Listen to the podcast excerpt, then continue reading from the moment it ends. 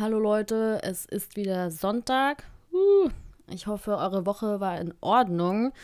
Ich weiß nicht, wie es bei euch ist, aber in Berlin ist es echt kalt geworden wieder. Und ich merke so richtig, sobald es irgendwie kalt wird und so grau ist, dass meine Stimmung sich auf jeden Fall nochmal drastisch verschlechtert. Also ich glaube, wenn ich nicht wüsste, dass ich eine normale, oder also normal ist ein Scheißwort, sagen wir, klassische Depression hätte, dann würde ich auf jeden Fall davon ausgehen, dass ich eine Winterdepression habe. Aber nee, äh, der Sommer war auch nicht besser. Ich fange heute mal wieder richtig positiv an.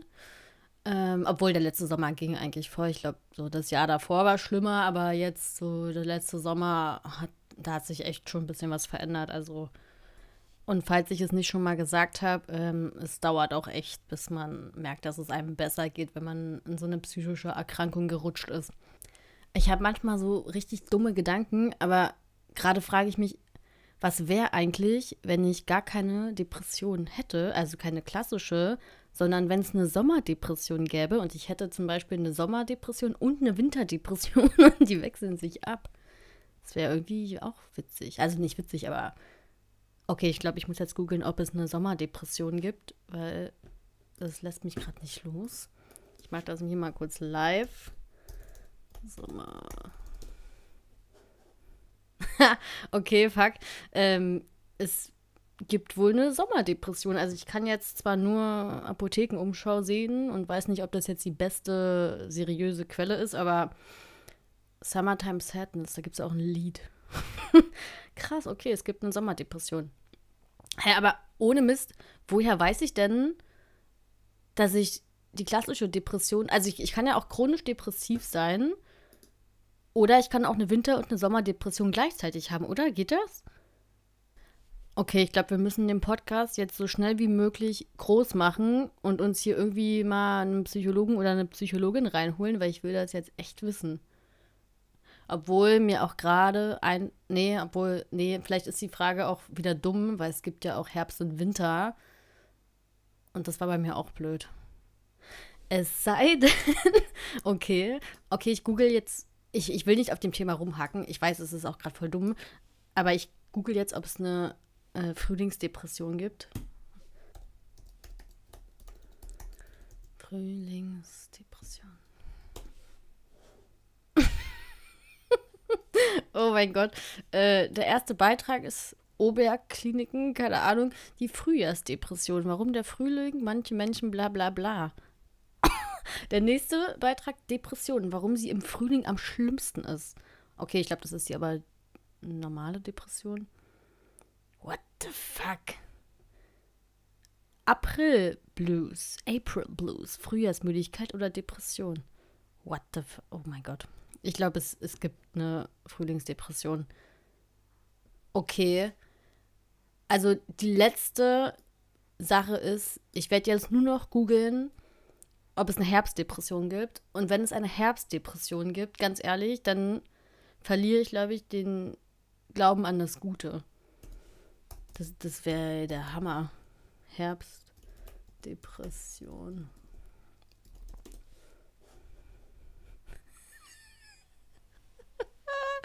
Ich weiß nicht mal, warum ich das so witzig finde, aber. ähm, Herbstdepression was du dagegen tun kannst. Niemals. Ja, okay, gibt's für alles eine Depression? Wie dumm ist das denn? Oh Gott. Aber äh, Leute, ähm, um so ein bisschen Seriosität ähm, zu bewahren, das sind jetzt nur Google-Ergebnisse. Also keine Ahnung, ob es das wirklich alles medizinisch gibt, aber lange dauert eine Herbstdepression? Naja, wahrscheinlich den ganzen Herbst. okay, ähm, keine Ahnung, ob ich gerade irgendwas verarbeite, warum ich heute so lustig drauf bin, aber ähm, ich würde sagen, herzlich willkommen zu Therapiegespräche heute. Und das ist doch mal ein schönes Intro gewesen, ne? Oh Gott, und was mir auch gerade einfällt, ich glaube, ich habe in den allerersten Folgen erzählt, dass ich doch früher immer so viel gegoogelt habe und dann ständig mir selber so Diagnosen gegeben hat. Also hab, ich hatte so eine Hypochonderphase und jetzt habe ich einfach live mit euch gegoogelt und euch genau gezeigt, wie man es nicht macht. Wow. Aber es war trotzdem witzig. Dann, ähm, ich würde sagen, ich reiße mich jetzt zusammen und wir und wir starten jetzt mal mit den eigentlichen Themen, die ich mir überlegt habe. Also als erstes, äh, falls es jemandem aufgefallen ist, ein Hörer hat mir geschrieben, dass er findet, dass der Podcast etwas zu leise ist. Und ich habe jetzt versucht, die Lautstärke ein bisschen nach oben zu drehen. Keine Ahnung, ob es funktioniert hat. Aber falls ich lauter bin, dann wisst ihr jetzt warum. Und ansonsten wollte ich euch auch noch erzählen. Also mein Highlight der Woche war, dass ich meiner Therapeutin von dem Podcast erzählt habe. Und sie findet es gut. Also sie war ein bisschen verwirrt, weil sie so meinte, okay, also ihr müsst euch wirklich vorstellen, ich glaube, es ist schwer, sich das vorzustellen, weil ich jetzt einfach einen Podcast mache und gefühlt eine Labertasche geworden bin, aber ich war wirklich so das erste Jahr eine super anstrengend, okay, anstrengend ist auch ein böses Wort, aber eine sehr, ja, sensible Patientin, die wirklich einfach nicht reden wollte. Also meine Therapeutin musste mir alles aus der Nase ziehen, so Gefühle und das alles davon wollte ich überhaupt nichts wissen. Und meine Therapeutin meinte auch, okay, also sie findet es mega gut, dass ich den Podcast mache, aber sie findet es irgendwie auch gerade krass, dass ich von dem einen Extreme ins nächste gewechselt bin. Also von ich rede gar nicht, ich spreche mit niemandem und Gefühle sind nur gefährlich und kacke zu hey, okay, ich mache jetzt einen Podcast und erzähle allen, dass ich erzähle allen, dass ich depressiv bin. Und das war für sie äh, so spannend und noch nicht so richtig klar, warum ich das jetzt mache. Und als sie das so gesagt hat, dachte ich mir, ja, irgendwie weiß ich gerade auch nicht, warum ich das mache. Jetzt, wo sie es sagen, finde ich es auch krass, aber keine Ahnung, es fühlt sich einfach richtig an. Und ich glaube, als ich so mit der ersten Folge angefangen habe, da war ich auch super unsicher aber ich habe so schnell so gutes Feedback bekommen und mir haben echt viele Leute geschrieben, dass denen das richtig doll hilft. Und ich glaube, dass das so der Grund ist, warum ich das jetzt einfach so ja, weitermache, weil so Leuten zu helfen, das war schon immer in mir. Das wollte ich schon immer. Ja. Ja, mehr gibt es dazu auch eigentlich nichts zu sagen. Aber an sich auch gerade eine gute Überleitung, weil heute habe ich mir überlegt, soll es darum gehen, wie man Dinge in einer Therapie anspricht und generell auch um das Thema Nervosität in der Therapie. Also generell erstmal, ich glaube, es ist völlig normal, dass man irgendwie vor der Therapiestunde aufgeregt ist. Also vor dem Erstgespräch sowieso. Und aber auch in nächster Zeit. Also ich war, glaube ich, ja, also ich sage immer so, bei mir ist immer das erste Jahr war komplett verrückt für mich. Also ich war das ganze Jahr ähm, immer nervös vor der Therapie. Ich war das ganze Jahr, dass ich irgendwie nicht wusste, was ich sagen soll. Und das hat bei mir wirklich lange gedauert, was bei anderen, so wie ich gehört habe, in, in der Regel nicht so lange dauert. Aber wenn ihr nervös seid oder wenn ihr glaubt, dass ihr nervös sein könntet, wenn ihr mal eine Therapie bekommt oder so, dann ist das vollkommen normal und für die Therapeuten ist das auch nichts Schlimmes. Eine gute Therapeutin beobachtet euch ja auch und merkt ja auch, dass ihr gerade nervös seid und die wird dann schon irgendwie versuchen, euch zu beruhigen oder erstmal ein bisschen Smalltalk zu führen. Also so hat meine Therapeutin das gemacht.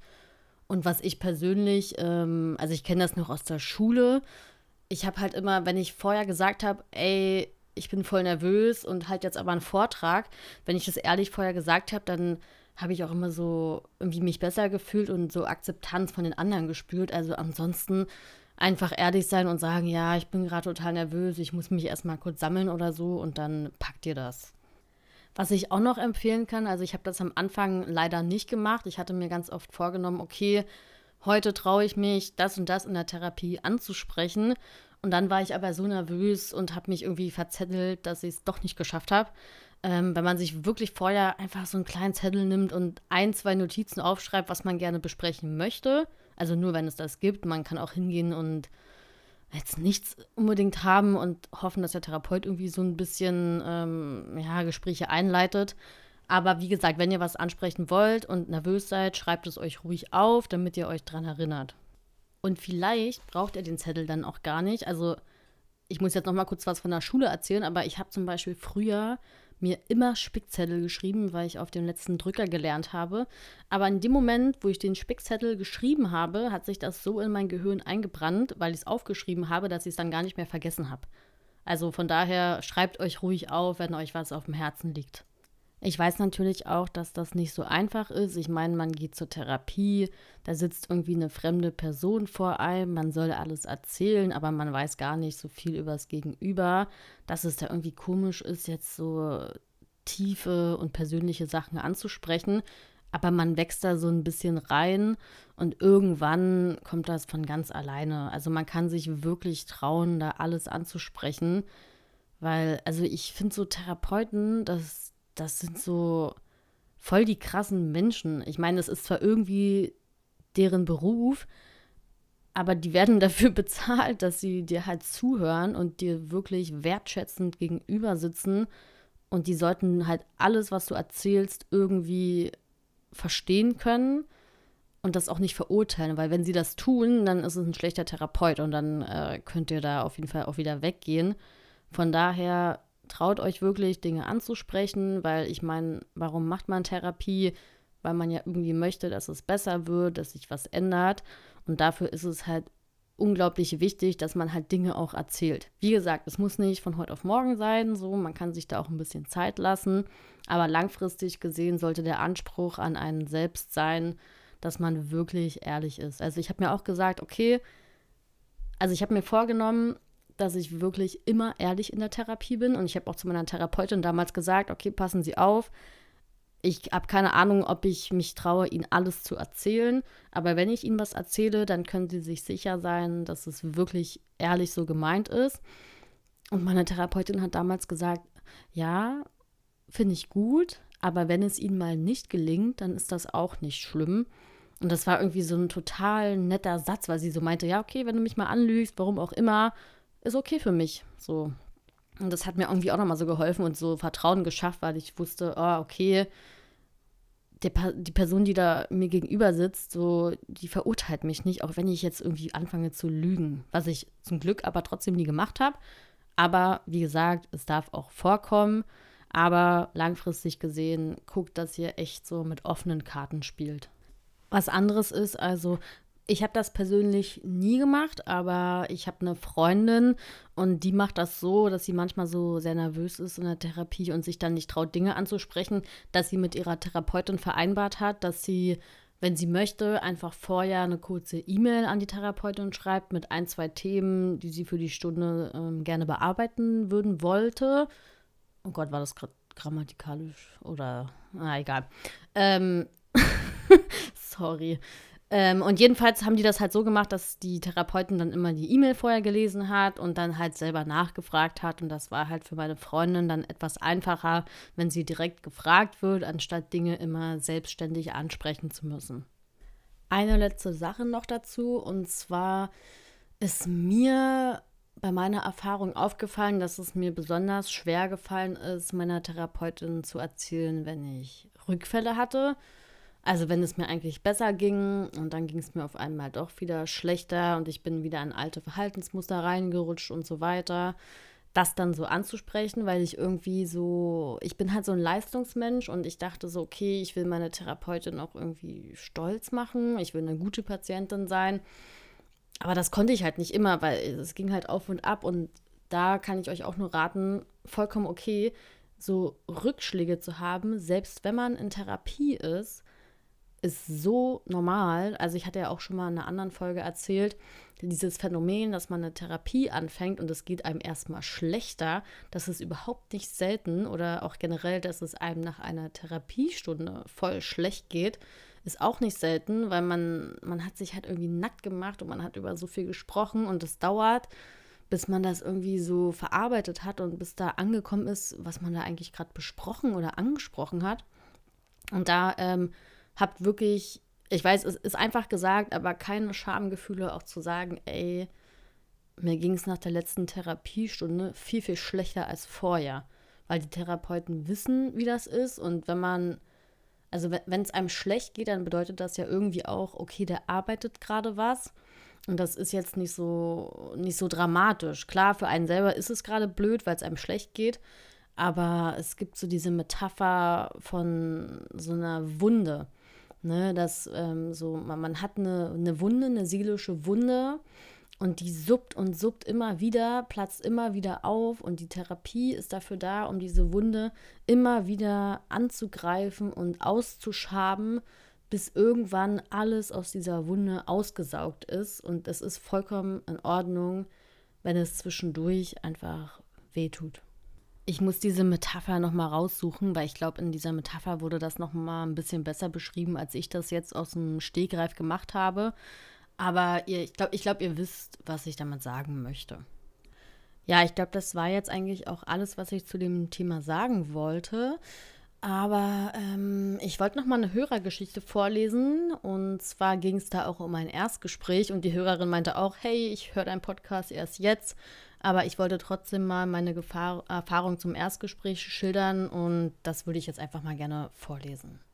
Hey, ich höre gerade deinen Podcast durch und ich finde es toll, dass du das machst, weil ich niemanden anderen kenne, der sich traut, über solche Probleme im Internet zu reden. Weil du wissen wolltest, wie so ein Erstgespräch bei anderen Menschen gelaufen ist, will ich dir hier meine Erfahrung teilen. In Klammern, ich bin ein bisschen spät, ich weiß, aber ich hoffe, das ist nicht schlimm.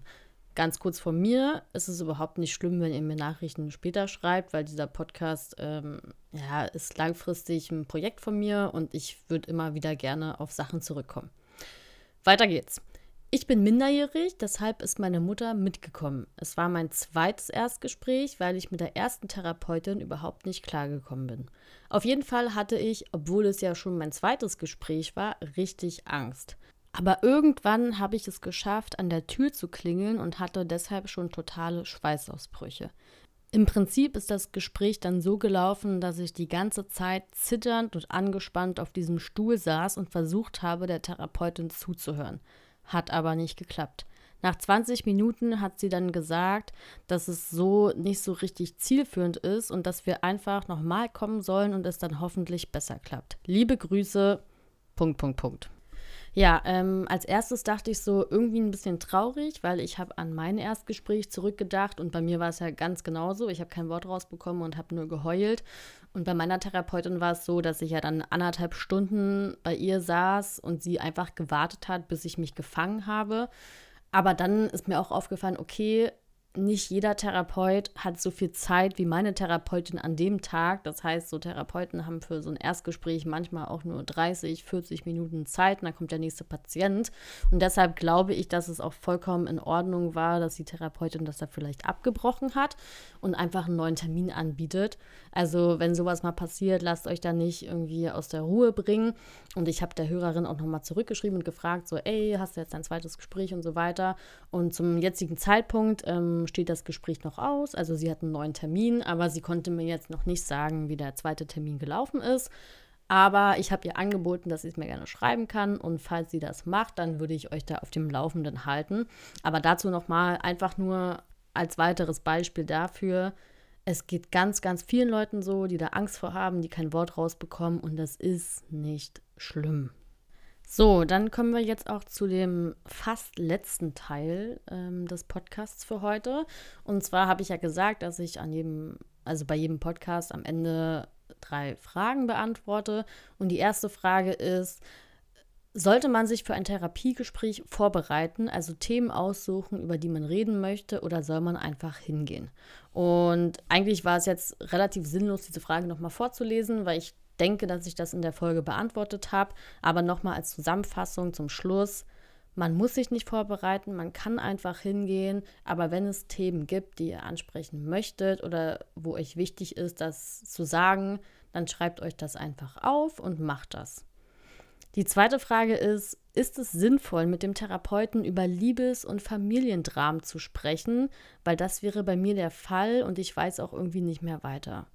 Und da muss ich euch ganz ehrlich sagen, also Hand aufs Herz, aber Liebes- und Familiendramen sind, glaube ich, für die meisten Menschen der Grund, warum sie in Therapie gehen. Also klar, wenn ich jetzt irgendwie genetisch bedingt eine Schizophrenie habe, dann ist das ein anderer Ausgangspunkt. Aber das sind so Störungen, die ja seltener sind als jetzt Depressionen oder Angststörungen. Und ich kann für mich nur sagen, also so Familiengeschichte, was man als Kind erlebt hat oder was man in Beziehungen erlebt hat, das führt ja ganz oft dazu, dass man irgendwie aus der Bahn geworfen wird und ohne Mist, also genau diese Themen sind ganz oft so der Baustein jeder Therapie. Ja, also muss nicht sein, aber kann so sein und auf jeden Fall ansprechen. Dann die letzte Frage, die habe ich tatsächlich sehr oft gestellt bekommen. Die ist sehr persönlich und zwar war die: ähm, Hast du Erfahrungen mit Medikamenten? Und ich habe erst überlegt, ob ich die Frage jetzt schon ja, im Podcast beantworte, weil ich finde, Medikamente, also Psychopharmaka, sowas wie Antidepressiva, das ist ein ganz, ganz großes Thema mit vielen ja, Für- und Abers. Aber um einfach mal ja, die Frage für euch zu beantworten, also ich habe Erfahrungen mit Medikamenten. Ich habe ähm, am Anfang nur Psychotherapie gemacht. Das hat nicht so viel geholfen, weshalb ich irgendwann sagen musste, okay, jetzt ist der Punkt gekommen, wo ich auch über Medikamente nachdenken muss. Und dann habe ich zum Glück einen guten Psychiater gefunden, der mir Medikamente verschrieben hat. Und ich kann euch für meine Erfahrung sagen, ich habe sehr gute Erfahrungen mit Medikamente gemacht und ich nehme auch bis heute noch Medikamente und die haben mir wirklich mein Leben gerettet. Was nicht bedeuten soll, dass ich sage, ey, jeder soll jetzt sofort Medikamente nehmen. Also ich denke schon, dass es in den meisten Fällen klug ist, vielleicht erstmal es ohne Medikamente zu versuchen. Aber wenn das nicht funktioniert, dann würde ich persönlich sagen, okay, wenn man eh am Ende am Tiefpunkt angekommen ist, dann soll man es probieren, weil, wie gesagt, mir hat es geholfen. Ich bin sehr froh, dass ich meine Medikamente habe. Ich hoffe natürlich auch, dass ich sie irgendwann absetzen kann, aber für den jetzigen Zeitpunkt ist es nicht in Planung und das würde ich auch nicht wollen. Genau. Ähm, wie gesagt, zu Medikamenten wird noch mal, werde ich nochmal eine eigene Folge machen, weil das ein sehr breites Thema ist. Aber so braucht ihr mich nicht mehr fragen, ob ich ähm, ja, Erfahrungen mit Medikamenten habe. So, es tut mir sehr leid, aber wir sind nun am Ende der Folge angekommen und mein Schlusszitat für heute ist: Wachstum ist schmerzhaft, Veränderung ist schmerzhaft, aber nichts ist schmerzhafter, als irgendwo festzustecken, wo du nicht hingehörst. Von Mandy Hale. Und damit wünsche ich euch noch einen schönen Restsonntag oder eine schöne neue Woche und wir hören uns nächste Woche.